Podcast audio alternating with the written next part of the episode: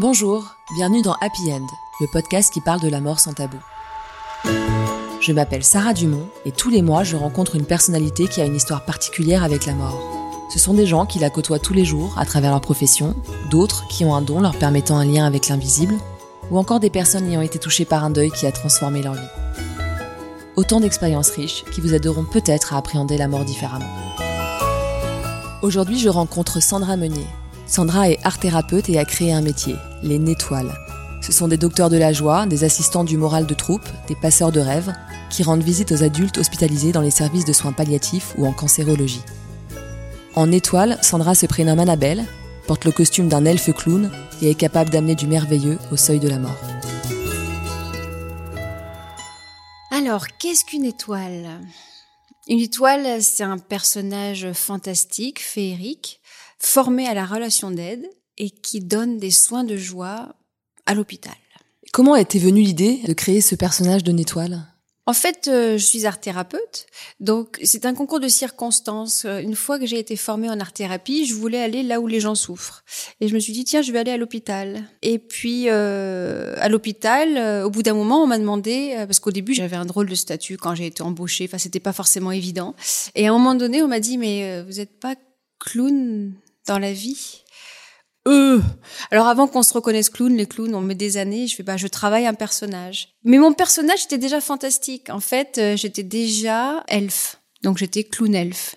Et le début, ça a commencé comme ça. Je suis allée en clown elfe rencontrer des patients en neurologie qui souffraient euh, terriblement et qui m'ont tout raconté euh, en personnage comme ça, qui m'ont raconté leurs souffrances, qui m'ont raconté euh, leurs traversées. Et je les ai bercés, je les ai fait rire. Euh, j'ai transformé, je pense, pendant un petit moment leur réalité. Je me suis dit, je tiens un truc là. Et c'est comme ça que tout a commencé et ça fait 17 ans. Et tu te doutais pas de, de l'accueil que pouvait avoir ce clown elfe non. avant de le tester? Mais non, moi je me suis dit, oulala, ils vont penser que je les infantilise, ce qui est terrible pour moi. Et puis en fait, ils ont été touchés euh, par ce personnage. Et en fait, tout de suite, ils m'ont dit euh, "Oh là là, mais qu'est-ce que vous êtes belle." Ah, j'ai compris que je tenais un truc parce qu'à chaque fois qu'on me disait que j'étais belle, l'accompagnement marchait. Alors je me dis tiens, ce personnage, je vais le renforcer dans sa beauté. Alors c'est une beauté particulière, hein, c'est une beauté lumière d'ailleurs, parce que j'ai des grands yeux, euh, une grande bouche, euh, des grandes oreilles. Enfin, j'ai tout de grand, donc c'est bizarrement beau hein, quand même. Mais c'est une beauté lumière parce que j'ai les yeux pailletés, euh, parce que mon costume est fantastique, féerique. J'ai un visage blanchi aussi. Euh, tous les traits sont renforcés, donc c'est une beauté étrange. Mais ce qui est certain, c'est que quand les patients m'ont renvoyé cet aspect-là, je me suis dit qu'il va falloir que je travaille encore plus ce personnage. En fait, rien n'était évident. J'ai commencé avec mon grand cœur, on va dire, et avec l'idée qu'il fallait amener de la légèreté dans un monde de souffrance. Mais qui dit légèreté veut pas dire superficialité. Ça voulait dire qu'il fallait sortir du drame et qu'il fallait amener du léger, il fallait commencer à décoller de la situation. Voilà, je suis arrivée avec cette intention-là et avec l'intention d'accueillir toutes les émotions et peut-être éventuellement de les transformer. Est-ce que tu étais à l'aise déjà avec le rapport à la mort avant de te lancer là-dedans? Je dois dire que c'était un sujet qui me préoccupait depuis très jeune. Les premières questions, je pense que c'est à 7 ans, hein, les fameuses questions, mais qu'est-ce qui se passe quand on meurt Mais on meurt donc. Euh, les questions métaphysiques. Et après, j'ai lu énormément de choses sur la mort. Donc j'étais et puis moi-même, j'ai fait une expérience difficile puisqu'à 20 ans, j'ai eu un grave accident, j'ai failli mourir. Donc euh, la question de la mort, pour moi, ça faisait des années qu'elle était très importante et que j'avais envie de travailler en soins palliatifs. C'est vrai quand j'avais 20 ans. Et puis finalement, ça s'est pas proposé. Et euh, c'est des années plus tard euh, que j'y suis retournée. Donc je sais pas si j'étais familière en tout cas, c'est un endroit qui m'intéressait parce que je pense que la société n'en parle jamais et euh, on n'en parle pas assez. Donc, j'étais intriguée. Mais est-ce que justement ton accident et ton coma, oui. parce que tu as frôlé la mort, euh, a joué dans ce basculement et dans cet intérêt pour le sujet, d'avoir envie d'aller en parler? Est-ce que tu as souffert derrière de pas pouvoir parler de ton expérience? Non, j'ai pas souffert, mais par contre, je me suis souvenu de ce moment. Bah, c'est un moment quand même très particulier d'être dépendant, d'être alité. Euh... Je me souviens beaucoup de l'hospitalisation quand même et euh, d'une certaine vulnérabilité. Mais l'intérêt pour la mort, ça fait vraiment tellement d'années que je l'avais. Je l'avais avant mon accident. Alors, à mon accident, on a rajouté une couche. Et ce qui est certain, c'est que la mort, pour moi, est un processus d'ouverture. Alors, ma propre mort, et puis après, la mort des autres, c'est comme ça que je la vois. C'est-à-dire que quand j'ai failli mourir, ça a d'ailleurs été très difficile physiquement. Et puis, il m'a fallu sept ans pour digérer cette expérience. Et sept ans plus tard, je me suis dit, mais, oh, mais j'ai vraiment failli mourir. Je sais pas pourquoi il m'a fallu sept ans de digestion. Hein. Et j'ai eu le sentiment que pas être à ma place dans ma vie, c'est être morte. Et c'est là où j'ai fait une analogie entre la mort physique et puis la mort euh, au quotidien. Si on fait pas quelque chose qui nous fait vibrer, si on n'est pas heureux, ben on est mort. Donc en fait, il y a une mort physique, mais aussi une mort psychique. Il y a une mort à tout, plein d'étages. En fait, on passe le temps à mourir et à renaître. Et euh, donc j'ai failli mourir à 20, mais je suis morte et dans un processus de renaissance à 27-28 ans. Comment tu te présentes aux malades? Quand tu arrives dans leur chambre Je dis bonjour. Bonjour, je m'appelle Annabelle. Je suis docteur. Je suis docteur de la joie. Et je suis assistante du moral aussi. Je suis chercheur de trésors. Je suis respirateur d'hôpital aussi. Ah oui, il faut bien respirer. Voilà, en fonction des patients, je vais chercher des métaphores. En tout cas, toutes ces métaphores vont inviter à une intériorisation, vont inviter à se raconter. Parce que si je dis que je suis chercheur de trésors, ça peut être un petit peu drôle, mais en même temps, qu'est-ce que c'est le trésor? Et en même temps, je montre mon cœur. Ou le trésor, ça peut être le patient. Qu'est-ce que c'est qu'un trésor? Et si je suis respirateur d'hôpital, on a très bien compris qu'à l'hôpital, on respire pas. Donc si je dis que je suis respirateur, c'est pour une invitation directe à respirer, à mieux respirer, à respirer vertical, à respirer grand. Donc euh, toutes mes présentations, et docteur de la joie, on voit bien ce que c'est.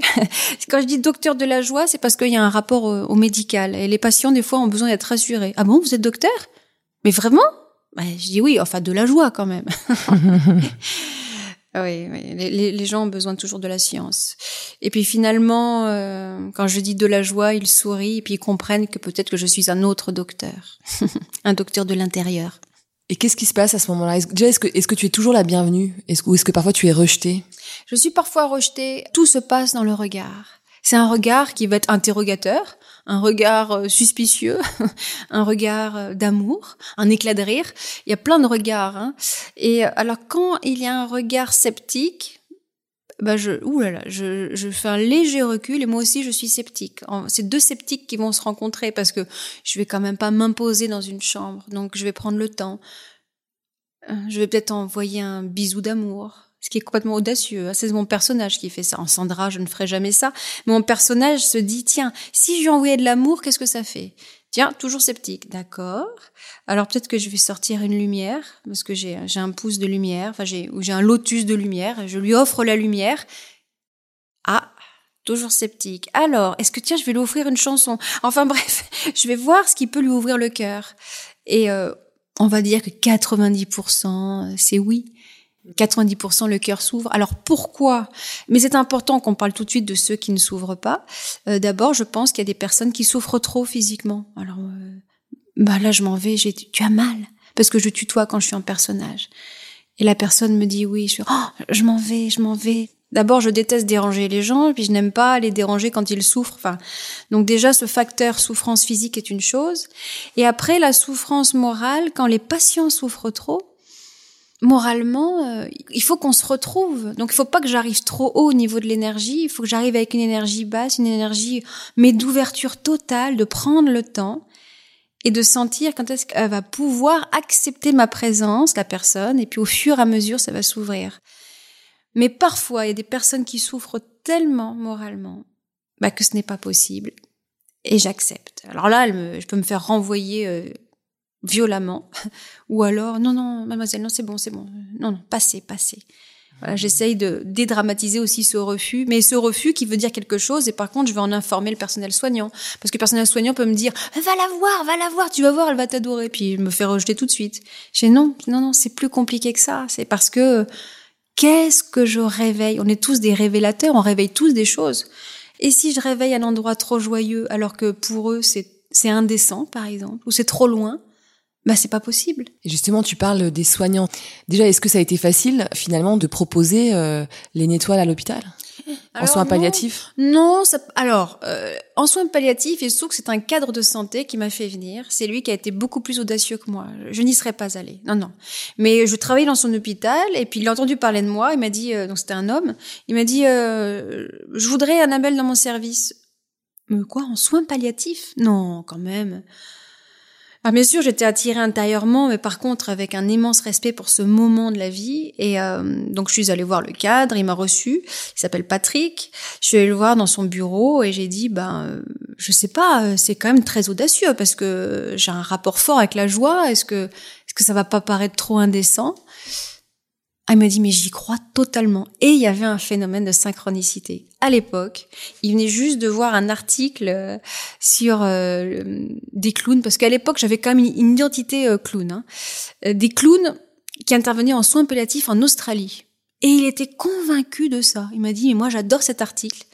Il faut faire un essai. J'ai dit, bon, bah écoutez, on va faire un essai de deux mois et on va voir. Et alors, ça a duré des années. Et est-ce que c'est comme pour les biographes en soins palliatifs Est-ce que c'est une activité qui est financée par euh, enfin, l'hôpital? Enfin, les biographes, euh, je pense qu'elle est plutôt financée par des dons qui aident après l'hôpital, parce qu'en fait, on a des statuts complètement à part. Hein. Donc, ça veut dire, bien sûr, que c'est l'hôpital qui nous embauche, mais, on trouve des financements, oui, des financements extérieurs. on trouve des D'accord, mais en tout cas, c'est l'hôpital qui vous embauche. Oui, oui, oui, on a une convention avec l'hôpital et on trouve ensemble des financements. Hmm. Est-ce que tu peux nous raconter euh, des moments forts où ton intervention, ta venue dans la chambre, euh, je lis souvent ton blog, donc il se passe beaucoup de choses. Est-ce que tu peux nous raconter euh, un ou deux moments qui t'ont particulièrement marqué hmm. D'abord, je dois dire, et c'est vraiment très important pour comprendre le travail, c'est que mais vraiment, je, dis ça en toute honnêteté, c'est que 90% de l'accompagnement, ça se passe grâce aux patients. Donc, euh, je rencontre vraiment des gens extraordinaires. C'est-à-dire que si les, les personnes que je rencontre ne sont pas prêtes à ouvrir cette porte intérieure, il ne se passe rien. Parfois, j'ai la chance d'avoir des gens qui sont d'une certaine ouverture. Après, il y en a, il y a des gens qui ont grand cœur. Enfin bref, je découvre toutes sortes de, de palettes, euh, enfin toutes sortes de diversités d'hommes et de femmes. C'est vraiment très touchant. Alors peut-être cette histoire, quand je rencontre cette femme, euh, elle souffre vraiment beaucoup. Elle est sous oxygène. Et euh, quand je vais la voir, elle est vraiment, euh, elle est vraiment pas bien physiquement et moralement. J'ai souvent l'habitude de dire quand ils sont sous masque à oxygène, euh, alors mais à quelle montagne tu es relié? C'est pour mettre un peu de poésie dans ce moment qui est tellement difficile. Et mais les patients trouvent toujours une montagne, hein, les Alpes, la Haute-Savoie, enfin bref. Donc elle me raconte sa montagne et puis moi je la fais respirer. Puisque sa problématique c'est la respiration, je vais oser euh, la faire respirer. Mais alors c'est pas des respirations compliquées. Si je vais faire respirer le calme, j'ai dit bah inspire le calme, expire devient le calme. Tu peux inspirer la douceur? J'inspire la douceur, j'expire la douceur. Et donc je la fais respirer et elle va mieux. J'ai dit euh, tu te sens comment? Oh ça va. Mais alors, euh, j'y crois pas vraiment. Et je regarde son regard qui ne correspond pas avec ce ça va. Alors j'accueille et je lui mets la main sur l'épaule et j'ai dit mais... Et ça, j'aime bien le faire en toute honnêteté, en toute euh, innocence, comme un enfant peut le faire. Je la regarde dans les yeux, je dis mais... Mais tu es triste en fait. Bon, il suffit de nommer la juste émotion pour que la personne euh, se mette à pleurer. Donc, et là, elle se met beaucoup, beaucoup à pleurer. Alors j'accueille ses larmes. Vraiment, le temps de le temps de l'accueil, c'est très important qu'elle puisse pleurer. Et même si c'est avec un docteur de la joie, je, bah oui, les docteurs de la joie accueillent beaucoup de larmes. Alors elle pleure. Et puis euh, je lui dis mais qu'est-ce qui te rend la plus triste? Je me disais c'est sûrement d'être hospitalisée, comme ça c'est pas facile. Mais non, ce qui la rend la plus triste, c'est qu'elle n'est plus du tout visitée par sa famille. Donc euh, elle souffre énormément de solitude. Toute sa famille est très loin, elle est vraiment toute seule dans cet hôpital. Ah d'accord. Alors je lui dis euh, maladroitement, mais je suis là moi. Elle me sourit, elle me dit oui, merci. Bon, je sens que c'est un petit peu pauvre, mais c'est vrai que je suis là pour elle. Mais bon, ça, ça, ça peut pas du tout euh, compenser le manque. Bah non, compenser le manque. Moi, je dis mais comment faire pour que cette femme qui est en telle souffrance, alors physique et psychique, émotionnelle, comment elle va basculer vers plus de joie? Alors j'en ai aucune idée.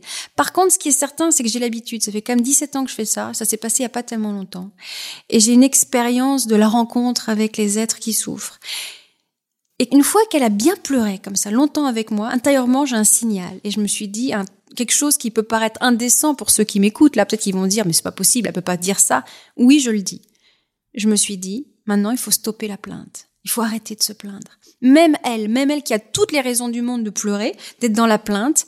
Mais parce qu'à un moment donné, par habitude, je sais que si je laisse trop de place à la plainte, il va y avoir que ça. On peut plus remonter dans la joie. Hein. Parce que si les gens se plaignent, se plaignent et pleurent et pleurent, et puis moi je commence à descendre en énergie, hein, et puis je suis touchée, je suis touchée, on est touché, on descend, on descend, et c'est pas possible. Alors intérieurement, je me dis bon, il faut stopper la plainte. Alors je la regarde, je dis mince, comment je peux stopper la plainte? Et puis je la regarde et puis je lui dis euh, et si on décorait ta chambre? Bon, ce qui peut paraître complètement superficiel par rapport à vraiment à cette recherche de joie de grande profondeur, mais c'est pas grave, c'est au moins ça stoppe. Alors elle me regarde, elle fait oui. et puis alors j'ai un sac, un joli sac étoile, et puis j'ai des très très grands papillons dedans. J'ai dit bah écoute, euh, tiens, tu peux tirer au hasard un papillon. Et elle tire au hasard un papillon. Je me souviens, c'est un beau grand papillon vert avec des contours orange. Et j'ai dit on le met sur ton mur? Et alors on le met sur le mur. C'est un mur gris sale. Et rien que ça, déjà, c'est beau. Et d'amener la beauté quand quelqu'un souffre c'est une voie incroyable d'ouverture. Donc déjà, on a le papillon. Mais c'est pas du tout suffisant. Hein. Alors je lui dis, euh, ok. Ah, et si tu pouvais euh, tirer comme ça aussi des étoiles? Et j'ai des grandes post-it étoiles. Alors elle, elle sort une étoile jaune, deux étoiles, trois étoiles, quatre étoiles, et on va les mettre sur le mur à côté. Donc il y a le papillon et quatre étoiles. Et là je lui dis, euh, tu peux me donner le nom des gens que tu aimes? Et donc on marque les prénoms très très chers à son cœur les vraiment les gens qu'elle aime au plus profond. En fait, ce sont ses sœurs et, son frère. Alors on met tout ça. Et là, ça peut paraître bête, mais un papillon et quatre prénoms de cœur, je sens le début de la bascule. Je fais waouh, la puissance des symboles quand même. Alors j'ai dit, écoute, tu vas te relier de cœur à cœur comme ça à chaque étoile. Et tu vas envoyer de l'amour et tu vas dire à chaque personne merci, merci d'être là. Et je vois qu'il ferme les yeux et qu'il se relie de cœur à cœur à chaque étoile. Waouh, elle ouvre les yeux. Je sens qu'elle va vraiment mieux. Voilà, je sens la bascule. Ça y est, ça y est, ça, ça marche, ça marche. Alors, euh, je prends la métaphore du papillon parce que bien sûr, c'est elle le papillon. Elle le comprend très bien. Mais je lui dis, tu sais, ce papillon, il est assez extraordinaire. Hein. je suis allée le chercher dans un pays, mais incroyable, une forêt magique, et c'est un papillon libre. Il est tellement heureux, il est libre. Enfin, il va où il veut parce qu'il est seul. Il est tellement bien seul. Enfin, j'en ai rajouté. Ça y est, elle a compris je vois qu'elle a compris que la solitude était une force. Parce que les étoiles, elles étaient toujours là. Il suffisait juste de se connecter aux étoiles. Alors là, ça y est, je sens la bascule. Alors quand je sens une bascule totale, parce que c'était le cas, hein, elle se met à sourire, elle me dit oui, je vois. Ouais, ouais, ouais, ouais. Ça y est, c'est la bascule. Alors là, je change d'énergie totalement, parce que ça y est, le travail a été fait. On va pas nourrir encore trop cet espace-là. Attention, on pourrait rebasculer vers l'émotion parce que ça peut aussi rendre triste, ils sont là. Alors, c'est fait. Alors, je lui dis, euh, alors, si t'étais papillon comme ça, t'irais où? Tu volerais où? Elle me dit, euh, chez moi. Je suis à bout. Mais qu'est-ce que tu ferais de plus chez toi? Elle dit, bah, je prendrais une douche. Je suis ah ouais, c'est quoi ton gel douche? Elle me fait Ushuaïa vanille. oh, ça sent bon ça Et elle rigole. Et puis je trouve que j'ai des paillettes qui sentent la vanille. Je lui en mets, elle sent bon. Je sens bien qu'elle va vraiment mieux, mais je lui dis mais tu sais, euh, tu peux aussi être chez toi là. Tiens, on va faire cette respiration. Ferme les yeux. J'inspire. Je rentre à la maison. J'expire. Je suis dans ma maison. La maison est mon cœur.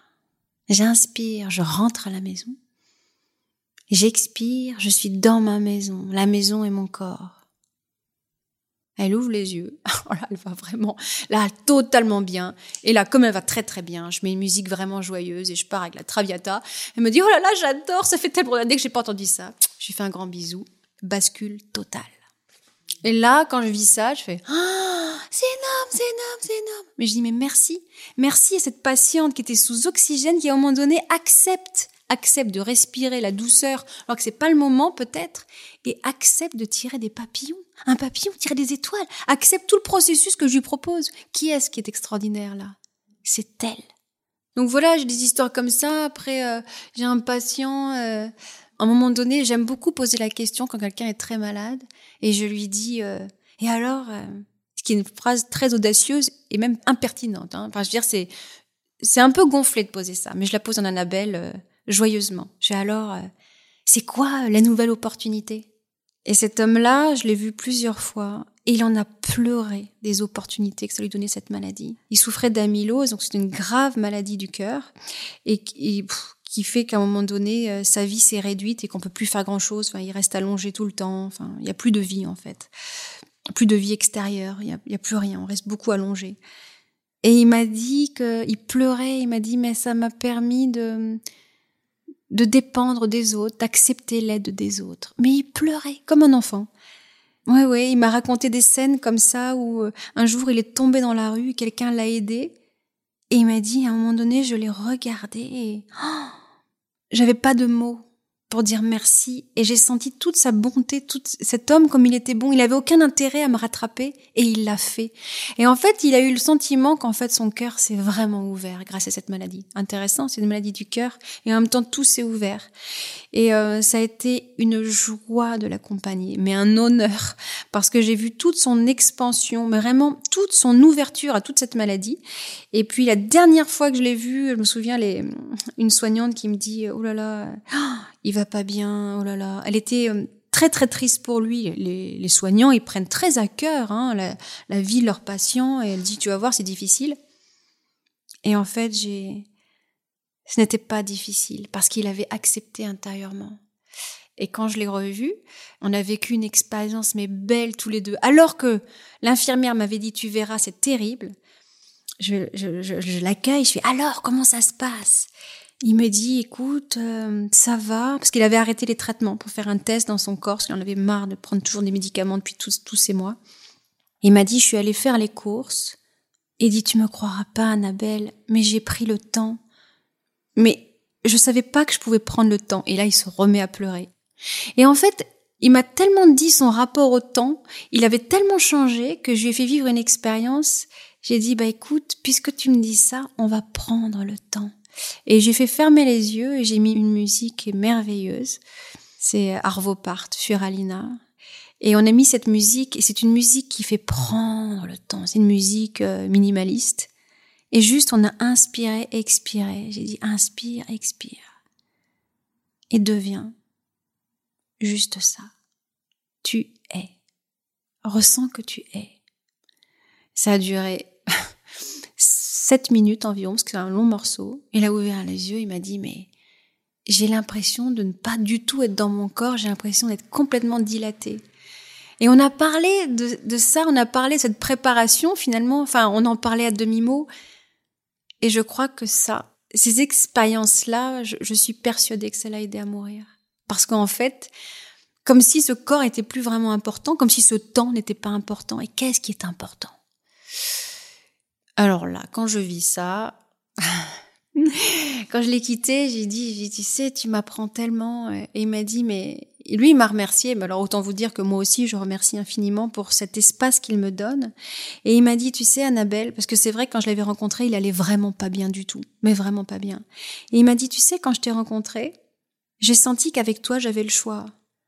Ou ça allait s'arrêter comme ça et je me prenais le mur, ou alors il y avait l'infini et tu m'as ouvert l'infini. Mmh. Euh... Quel cadeau. Bah, voilà. Mmh. T'imagines ce que mmh. je peux vivre à l'hôpital Voilà. Et ça, c'est bon. Et j'en ai des fois des cadeaux comme ça. Et la mort n'est jamais abordée? Si elle est abordée, mais j'aime bien l'aborder de manière métaphorique, en respect de ce que vit la personne. C'est-à-dire que là, elle était présente, par exemple.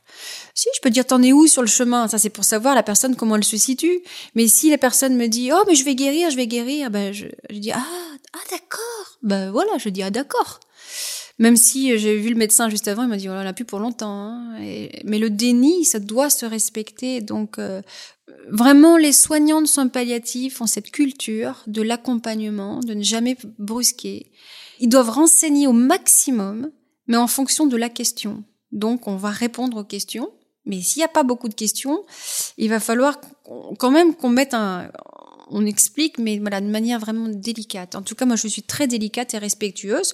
Donc oui, bien sûr, moi, je pose tout, le temps la question. J'ai pas besoin que la question de la mort est tout le temps là, mais de manière métaphorique et parfois, enfin, parce que je pense que 90% des gens quand même euh, n'en parlent pas ouvertement. C'est fou. À l'hôpital, en tout cas, il y peu de gens, il y a peu de gens qui en parlent ouvertement.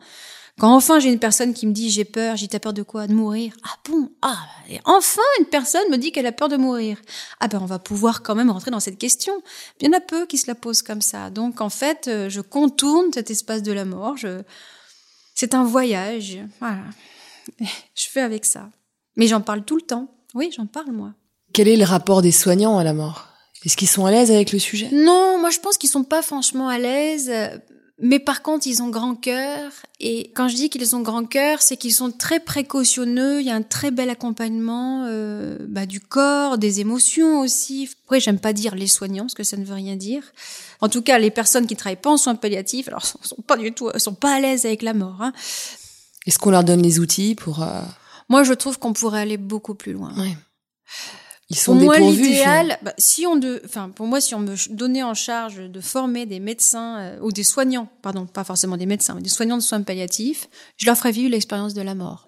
En tout cas, quand les gens font mes stages, euh, il y a un stage où je les fais mourir, et mourir et renaître, et on voit à, ce, à ce moment-là que c'est très optimiste. Ils disent tous, oh, mais en fait, euh, oh là là, mais non, mais je, crois que j'ai pas tellement peur de mourir en fait. On, s'imagine beaucoup de choses sur cette mort, mais il faudrait aller beaucoup plus là-dedans. Elisabeth Kubler-Ross d'ailleurs, elle était pas tendre. je veux dire, elle faisait faire des stages, c'était sacrément remuant. Je trouve qu'on on manque peut-être de figures comme Elisabeth Kubler-Ross qui a tellement fait avancer les soins palliatifs aux États-Unis.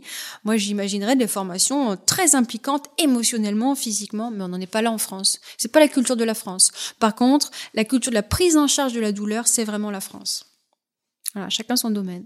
Mais j'ai assisté à une de tes formations. Tu, tu les bouscules, les soignants, dans tes formations spectacle. Ouais, ouais, ouais. Ouais, ouais j'aime bien ça. Mais moi, par contre, oui, c'est ça. Quand tu vois mes conférences spectacles, j'essaie de les emmener à cet endroit. Et, souvent, ils pleurent d'ailleurs. Ben oui, allons dans cet endroit quand même.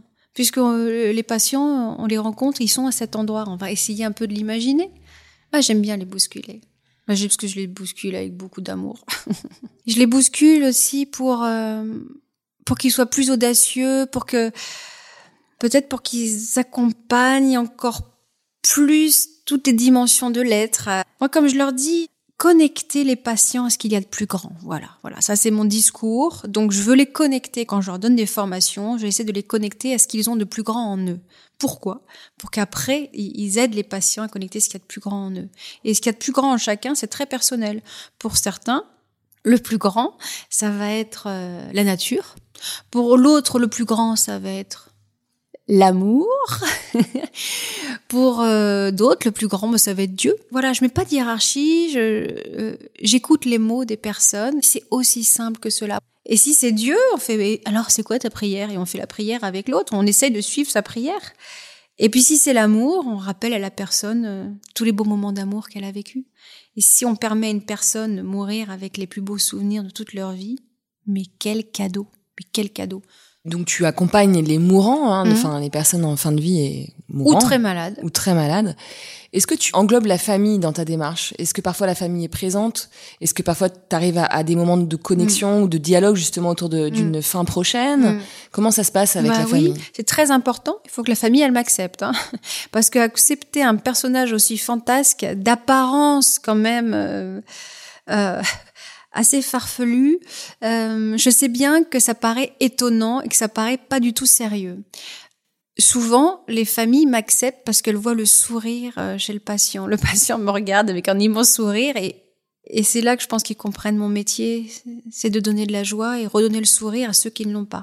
Alors bien sûr qu'intégrer les familles pour moi est très très très important, même essentiel. Et même parfois je glisse des choses aux familles qui sont là, à la sœur, à la, mère, euh, à la compagne, en disant mais va pleurer dehors, va pleurer dehors, reviens et puis ah, voilà, essayer de séparer peut-être les espaces de larmes et puis aussi d'encourager l'instant présent vécu pleinement là maintenant. C'est-à-dire qu'on a tendance à croire que on le projette beaucoup dans la mort. Hein. La personne qui est allongée, qui est de mourir, on, attend quoi? On attend sa mort. C'est ça, hein, quand même. On attend des jours comme ça dans la chambre. On dit on attend quoi? Ben oui. on est bien d'accord. Hein. On attend euh, qu'il meure. Donc en plus, les gens regardent BFM TV. Enfin, ils font, ils font les mots croisés. Au bout d'un moment, ils s'ennuient. Il y a même plus de sacré. Il y a plus rien. Il y a l'attente. Et l'extraordinaire, c'est d'intensifier ce moment. Alors, par exemple, pour un enfant qui accompagne son père ou sa mère, je peux demander à l'enfant, enfin l'enfant qui a 40 ans, 50 ans, hein, parce que j'accompagne des personnes adultes, et je peux lui demander, euh, c'est quoi la plus belle qualité de ton père? Voilà, il nomme la qualité de son père. Alors peut-être qu'il lui a jamais dit comme ça, et moi j'adore, j'adore ça, parce que je sais qu'il y a des endroits de pudeur, et moi je suis complètement euh, complètement au-delà de la pudeur, parce que je sais aussi que cet endroit-là va permettre le deuil. C'est vraiment pour ça que je le fais. Parce que je sais aussi que des personnes n'ont pas osé, n'ont pas trouvé les mots. Et moi, je suis là d'une manière complètement innocente. J'insiste bien sur l'innocence de mon personnage. Je fais ça innocemment comme un enfant. Eh, tu lui as dit euh, pourquoi tu l'aimes? Voilà, c'est aussi simple que ça. Et donc le père ou la mère qui va bientôt mourir, dis, et toi, c'est quoi la plus belle qualité de ton enfant? Et voilà qu'ils se disent des choses que peut-être ils se sont jamais dites. Ils vont jamais les oublier ces moments. Et c'est des moments à la fois légers. Alors parfois ils pleurent et puis parfois on, on le note sur un post-it pour euh, l'ancrer vraiment. Et ça j'aime bien créer ce que j'appelle les hommages du vivant. Je l'ai tellement fait, j'ai trouvé que c'était très important. Et me regarde, dit vous êtes maline vous. Oh bon bon bon, je fais ça comme ça hein, parce que je suis enquêtrice de terrain aussi. Et une autre proposition aussi, c'est quand la famille, euh, parfois il y a plusieurs personnes dans une chambre, c'est un moment vraiment délicat. Et moi j'amène de la lumière euh, physiquement, donc j'amène, j'ai un lotus de lumière qui est magnifique, ou alors j'ai des guirlandes de lumière. On peut tamiser un peu euh, la chambre et il y a de la lumière. Moi j'ai de la musique douce, merveilleuse, et je dis, on se prend la main alors, ils me connaissent pas beaucoup. Déjà, on se prend tous la main. Il y a quelqu'un qui a la main sur l'épaule du patient, l'autre aussi qui boucle. Et en fait, on est tous en cercle. Et j'ai dit, euh, on envoie de l'amour. Et tout le monde envoie de l'amour. Donc, on fait une chaîne d'amour et euh, dont le réceptacle est la personne qui va bientôt mourir. C'est un endroit qui est tellement de bon sens. Pourquoi on n'ose pas faire ça? Mais mon personnage, il ose faire ce que personne n'oserait faire. Parce que si j'étais en Sandra, je crois que j'oserais même pas faire une ronde d'amour. Hein. Ça paraîtrait complètement farfelu. Quelle profession à l'hôpital pourrait proposer à des gens de se tenir la main et d'envoyer de l'amour à une personne qui va mourir? Alors que c'est exactement ce dont elle a besoin. Mmh. La personne qui va mourir a besoin de calme et a besoin d'amour, de soutien pour, pour aller dans un autre espace je laisse le mystère sur la mort. Puis là, je peux lancer ma super phrase, super proposition d'Annabelle qui dit Hey, on profite. Et je fais un, deux, trois, on profite. Et là, on profite vraiment de cet instant présent, parce que dans cet instant présent, il est là. Celui qu'on aime, qui va bientôt mourir, c'est vrai, dans quelques jours, dans quelques heures peut-être, mais là, il est là. Mon travail, je pense que c'est dédramatiser ces moments et surtout d'intensifier le moment présent dans sa beauté, dans sa lumière, dans son amour, tout simplement, avec une innocence déconcertante. C'est aussi simple que ça. Mais tu reconnais qu'en tant que Sandra, ça serait compliqué, enfin que c'est compliqué à faire aujourd'hui dans nos cultures. Euh. tu te rends compte? C'est quand même dingue de se dire que la chose la plus simple, se tenir la, main et c'est la chose la plus simple, la plus mais oui, la plus simple, je crois qu'il n'y a pas d'autre mot et que impossible à faire autrement qu'en Annabelle. C'est très bizarre qu'en 2020, on pense que ça, ben, ça ne se fait pas. Mais je ne sais pas pourquoi. Hein. Drôle d'humanité quand même. Comment toi-même vis-tu le départ de ces personnes que tu as visitées parfois euh, pendant plusieurs mois, mm. peut-être années, je sais pas? Ouais. Alors comment je le vis euh... oh pour moi, c'est très important. Souvent, je ne suis pas là le jour J de la mort. Parce que, dis donc, l'instant T, il faut y être quand même. Et pour moi, c'est très important de savoir comment ça s'est passé. Je ne sais pas pourquoi, mais à chaque fois, c'est toujours la question que je pose. Alors, qui était là? Il faut clore cette histoire. Et je veux m'imaginer euh, la fin. Euh, c'est la vie sur Terre, et si je fais ce métier, c'est parce que j'ai une certaine philosophie. Donc, ce que ça me fait, ça peut me toucher au niveau du cœur, ce qui me toucherait, c'est quand la mort est difficile, quand j'ai appris que oh, la mort a été terrible, le dernier moment, euh, il s'est étouffé, par exemple. Je suis oh non, pas ça. Et euh, je suis tellement heureuse d'apprendre qu'une mort a été pacifiée, une mort a été douce. Oh, elle s'est endormie, c'était bien, voilà. Donc euh, moi, j'ai l'impression que je suis bien avec ça, mais je suis bien aussi avec la mort. Donc je suis bien avec ceux qui partent. C'est ce qui me semble le plus important. Le plus important, c'est d'être pacifié et d'accepter en fait ces processus de vie et de mort. Il n'y a que ça à faire pour aider les gens à mourir, je pense. Happy End, c'est fini. Pour de vrai cette fois-ci. Ce douzième épisode sera le dernier. Je vous remercie pour votre écoute attentive, vos gentils messages et vos encouragements. Je vous invite à continuer à suivre Happy car un autre podcast devrait être lancé bientôt, toujours sur la thématique de la mort. Il ne me reste plus qu'à vous dire à bientôt et surtout, continuez de vivre en paix avec la mort.